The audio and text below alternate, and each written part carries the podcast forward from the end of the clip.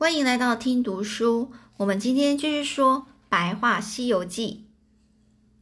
今天讲的是第十一回八戒洗心革面，面呃拜师傅哦，洗心革面拜师傅。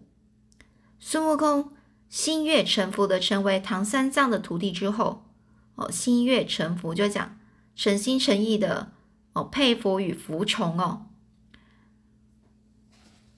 这一路上呢，是保护师傅的安全呐，往西方天竺国的方向前进。一天呢，唐三藏师徒二人来到了一个小村庄，因为村里大部分的居民都姓高，所以这个村庄叫做高老庄。这时天色已晚，孙悟空正在寻找落脚处，发现一位年轻人背着包袱，慌慌张张的赶路。孙悟空看他神色有异。便把他拦下来询问。原来这个年轻人名叫高才，是村里首富高员外的哦高高员外家的仆人哦。三年前呢，高员外想为独生女儿招一位啊乘龙快婿。哦，乘龙快婿的意思就是这种一个非常满意的好女婿。没想到呢，这个好女婿啊，竟然是一个会变法术的妖怪。全村没有人能够治得了他，所以高员外命高才弟啊，命这个高才啊，这个这个年轻人哦，到外地去寻找高僧能人哦，前来制服这只妖怪。孙悟空，孙悟空呢，听到“妖怪”两个字啊，浑身的精神都来了，连忙向高才说：“我们是大唐来的和尚，专门是斩妖除魔。”快带我们去见高员外！高员外呢？听说前来的是大唐高僧，立刻以贵宾的礼仪接待。喜欢打抱不平的孙悟空还没有坐下，就迫不及待地问高员外：“他家里的妖怪到底是怎么一回事？”只见高员外叹了一口气说：“三年多前三年多前呢，从外地来了一个长得非常高大的黑汉子。”他虽然长得长得其貌不扬啊，其貌不扬就是讲这个人啊长得不好看，做事啊却很勤快，为人也还不错。而我呢就把这个女儿女儿嫁给他，谁知道好景不长啊！这好景不长在讲说，这个比喻称心如意的事往往不会长久，好事不长久。他的外表开始变了，嘴巴越来越长，耳朵也越来越大。就像一头猪的样子。后来他渐渐变懒惰了，什么工作都不做，食量却大得惊人。更可怕的是，他还会腾云驾雾，村子里的人都不敢招惹他，非常怕他。孙悟空听了，生气地说：“岂有此理！这个妖怪竟然如此嚣张，看我老孙怎么收拾他！”说完啊，就叫师傅和大家赶快离开。等到大家都离开后，孙悟空摇身一变，变成高家女儿的模样，坐在屋里就等这个猪妖怪回来。不一会儿呢，果然从外面走进来一个长嘴、大耳朵的黑脸猪妖怪。孙悟空想套套他的来路来历啊，故意尖着声音说：“我爹今天骂我嫁了一个好吃懒做的废物，白白浪费了许多粮食，还说你长得太丑。”害得亲戚朋友都不敢上门来。这猪妖怪就说：“你爹这样说就不公平了。虽然我的食量很大，但这几年来我也帮你们家耕地插秧，做了不少事啊。至于了我的长相，我本来就长得像猪啊。来自福陵山的云寨云寨洞嘛，一点也没有隐瞒你们。你爹当时也没说什么啊，就同意把你嫁给我。怎么现在又后悔了呢？”猪妖怪有些生气啊，一口气就说完这些话。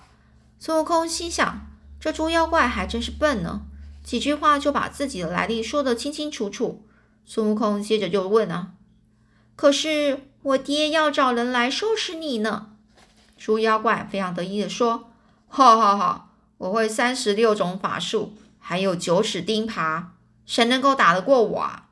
那就看看这个孙悟空啊，他就往脸上一抹。”露出了本来的面目啊，就说啊，那就看看我齐天大圣孙悟空怎么收拾你吧。猪妖怪转身一看，吓得两腿直发抖，立刻化成了一阵狂风逃走。孙悟空马上架起筋斗云，跟紧跟在后。不一会儿呢，来到了一座大山前面。猪妖怪突然钻进了一个山洞里，不见了踪影。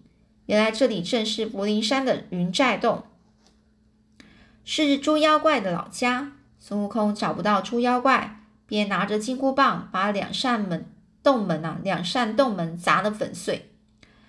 猪妖怪听见声音跑出来，看到自己的家门啊被砸得满目疮痍啊，大股气啊，一股呃非常这一一大股气啊，就直冲着脑门啊。就说：“我好歹也曾经是个神仙，被玉皇大帝封为天蓬大元帅，只因为喝醉酒触犯了天条，被贬到人间，又投错了胎，才会变成今天这个样子。你却三番两次来找茬，还真以为我怕你呀？”猪妖怪说完了，举起九齿钉耙，九齿钉耙就朝着孙悟空打过去。只听见“吭”的一声，孙悟空却一点事都没有。猪妖怪不信邪，又狠狠地打了几耙，孙悟空还是毫发无伤啊！猪妖怪这才泄气地说：“你这只泼猴，不是不是被如来佛困在五行山下吗？怎么跑来管我闲事啦？”孙悟空就说：“啊，我早就改邪归正了，现在正保护我师傅唐三藏去西天取经呢。”猪妖怪一听到唐三藏的名号，马上对孙悟空说：“你师傅在哪？快带我去见他。”孙悟空慢条斯理的问：“你为何要见我师傅啊？”猪妖怪就解释：“啊，我被贬到人间时，观音是观音观世音菩萨要我在高老庄等待一位僧人，跟随他到西天取经，将功赎罪，修成正果，日后好再回到天庭。”哦，这个将功赎罪，意思就是说，以他的功劳来来来那个抵掉自己的罪过。哦，所以呢，这孙悟空就说：“我怎么知道你不是在骗我呢？”猪妖怪震惊的说：“我可以对天发誓，否则罚我下十八层地狱。”孙悟空见猪妖怪一副真心诚意的样子，便带他回到高老庄去见师傅。回到高家呢，猪猪妖怪一见到唐三藏就跪在地上磕头说：“师傅在上，请受徒儿一拜。”这个唐三藏啊，被猪妖猪妖怪的举动弄糊涂了，转头看看孙悟空，孙悟空啊，赶紧把刚才说的事发生的事再说一遍。唐三藏这才恍恍然大悟，高兴的说：“没想到我在高老庄又多了一个徒弟。”那我为你起一个法名吧。猪妖怪恭敬地说：“观世音菩萨已经给我起的法名叫猪悟人。”唐三藏听了就点头说：“好。那你师傅叫悟空，你叫悟人，而且当了和尚就不能再吃荤腥的东西。我就再送你一个名字叫八戒吧。从此以后，猪悟人又叫猪八戒，唐三藏也多了一个徒弟了。”接下来第十二回，唐三藏受困黄风岭，孙悟空和猪八戒保护着师傅唐三藏，一路风尘仆仆的往西方前进。风尘仆仆的心情的赶路哦，旅途非常劳累啊。有一天晚上啊，师徒三人来到一家农舍前，想要借宿一晚。农舍主人听说他们要到西方取经，立刻摇摇头说：“哎呀，别去，别去啊！”从这里再往西走三十里，有一座山叫做八八百里黄风岭，山上住了很多的妖怪，没有人可以活着通过那里呀。哎呀，孙悟空呢就说：“我还以为是什么大不了的事呢，有我老孙在，恐怕是妖怪该害怕吧。”孙悟空在说完呐，就安排师傅进房间休息。第二天天刚亮。龙舍主人便送唐三藏师徒三人上路。师徒三人走了半天，果然看到一座十分高大险峻的山峰。正当他们准备继续前进时，突然一座一阵怪风吹来。猪八戒紧张地说：“师傅，好怪的风啊！是不是妖怪出来了呢？”唐三藏双手合十的说：“阿弥陀佛啊，八戒，别乱说话。”孙悟空说完啊，又跑到了前面，使了一个抓风法。然后呢，他就哦，孙悟空就说：“师傅，那我到前面去探探路吧。”然后呢，他就在前面呢，使了一个抓风法，把风抓过来闻一闻。嗯，这风有腥味，果然是怪风。这地方铁定有问题。这时，不知道从哪里窜出了一只毛色斑斓的老虎。猪八戒赶紧拿着钉耙就往这个老虎身上打去。没想到老虎竟然开口说说起话来了。他就开始说啦：“我乃黄风大王的开路先锋，奉命捉几个凡夫俗子给大王当酒当下酒菜。”下酒菜就当配菜，你们竟然敢打我，简直是在太岁头上动土！猪八戒大声说：“你才是有眼不识泰山！我师父乃是大唐高僧，奉旨前往西天取经，是这样的话就快闪开！”那只虎妖啊，也不是省油的灯啊，张开爪子啊，就直接扑向猪八戒。幸好孙悟空回过头来，一个箭步飞奔而至。拿出金箍棒就和虎妖缠斗起来，几十回合下来，虎妖眼看就要输了，连忙使出一招金蝉金蝉脱壳。金蝉脱壳意思就像像蝉啊那种成虫时啊，要脱去幼虫的壳，然后新的蝉飞走了，留下旧的壳。我们就之后就比喻呢，是用计谋啊来脱身啊，而且不让对方察觉哦，立即察觉。拔下虎皮，留在原地，自己则化成了一阵狂风，把唐三藏一起卷走，消失的无影无踪。这时，孙悟空才暗叫一声：“不妙，中计了！”猪八戒则是哭丧着脸说：“师傅不见了，这可怎么办才好？”这个孙悟空啊，气急败坏的说：“哎呀，你别急呀，我们赶快去找。我不相信，把整座山翻过来还找不到师傅。”气急败坏的意思就是想非常慌张啊，恼怒的样子啊。于是这两个人啊飞奔入山，没过多久就看到一个石洞，旁边就写着“黄风岭黄风洞”六个大字。他们两个人小心翼翼的潜入山洞中，刚好听见黄风大王正在骂那只虎妖：“我叫你去找找下酒菜，我可没叫你去抢抢汝唐三藏啊！”等一下，他的徒弟上门来找茬，你说该怎么办？虎妖啊，信心满满的就说：“啊，大王请息怒啊，我是好意献上唐三藏啊，听说吃了他的肉可以长生不老啊。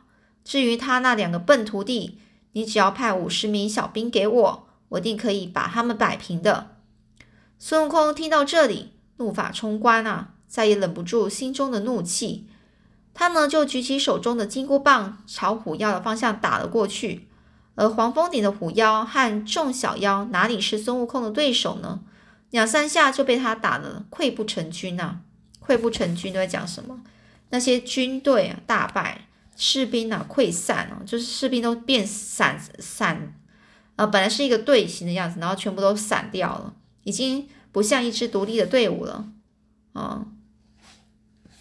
虎妖呢也迷一命呜呼啦。这黄蜂大王见状啊，见状就是看到这种情况，立刻使出看家本领，张开口啊，连吹了三口气，呼呼呼！刹那间，一阵狂风吹起，孙悟空赶紧用金箍棒抵住地面，以防被狂风吹走。哦，看家本领讲讲说。呃，其他人难以胜过或超越的个人专长哦，就是一个人特别的专长啊，别人别人不知道哦，也也打不过他的专长哦。这一阵狂风过去之后，孙悟空回过神来，可恶，我的眼睛好痛啊！原来一阵狂风吹袭，孙悟空的眼睛痛如高的高刀割哦，眼看呢天上天色都已经晚了。他们师兄弟两人只好先下山寻找人家投诉。后来他们遇到一个热心的老伯，热情的招待他们。当这个老伯知道孙悟空的眼睛是被妖怪狂风吹伤时，告诉他说：“黄蜂大王的妖风是很厉害的三昧神风啊！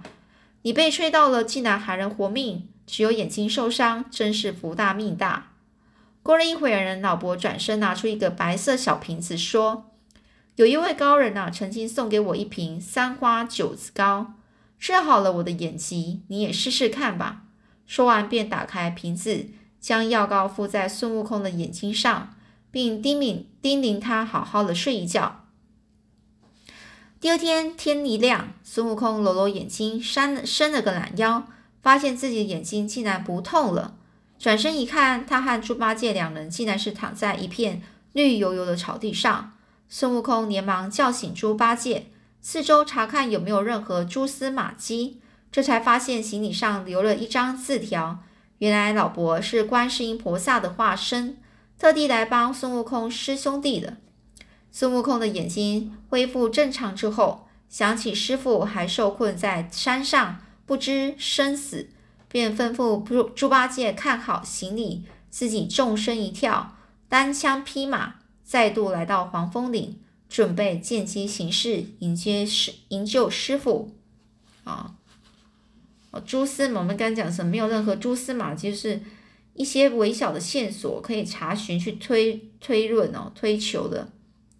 单枪匹马就讲说，他呢就不需要哦别人的辅助哦、帮忙哦，他自己呢就这样冒险的勇往直前哦。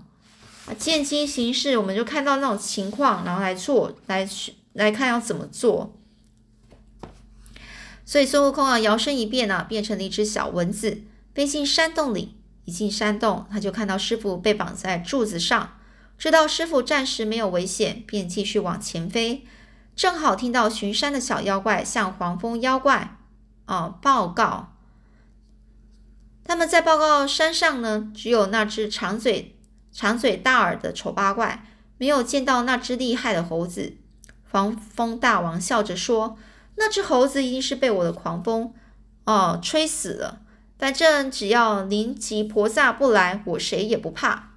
孙悟空才知道，原来黄风妖怪怕灵吉菩萨，于是赶紧飞出山洞，变回原形，然后架起筋斗云，飞到灵吉菩萨的讲经说法的一个小须弥山，求见呃灵吉菩萨说：“我师父有难，请菩萨相救啊。”灵吉菩萨说。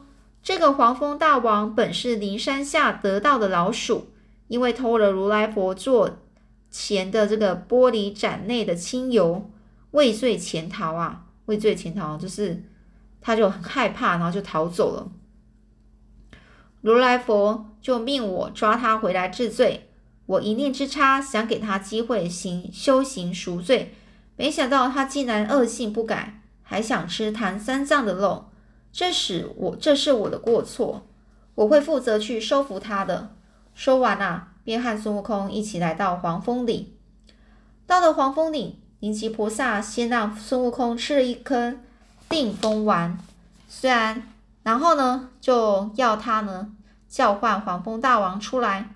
那黄风大王闻声，哦，听到声音啊，从山山洞走出来，一看到孙悟空，又张口。想要呼几口狂风吹走他，没想到孙悟空吃了定风丸，任凭疯狂黄蜂大王的狂风怎么吹哦，他一然一动也都不动的就站在原地。黄蜂大王一见情势不妙，正想溜之大吉的时候，灵奇菩萨现身，将一柄飞龙宝杖丢下来，变成一条八爪金龙，一把抓住黄蜂大王，在空中甩了几下。摔到山崖边，威风凛凛的黄蜂大王顿时变回一只黄毛雕鼠，被尼吉菩萨抓了走回去了。孙悟空见到妖怪已除去，赶紧唤来猪八戒，两人进山洞，顺利救出师傅。师徒三人才又继续赶路往天竺国前进。好了，下次我们就要往天竺国前进喽。